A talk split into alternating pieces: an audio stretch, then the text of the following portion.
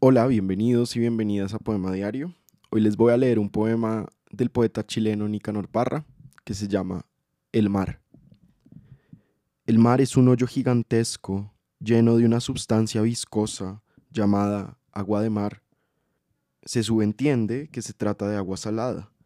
También se da por sobreentendido que en el mar hay gran variedad de peces, merluza, jurel, congrio, peje sapo, cual más, cual menos orgullo de la cocina chilena. Muy en particular la angula, exquisita el más exigente de los paladares, así como también hay olas enormes, capaces de volcar en un santiamén embarcaciones de tamaño regular.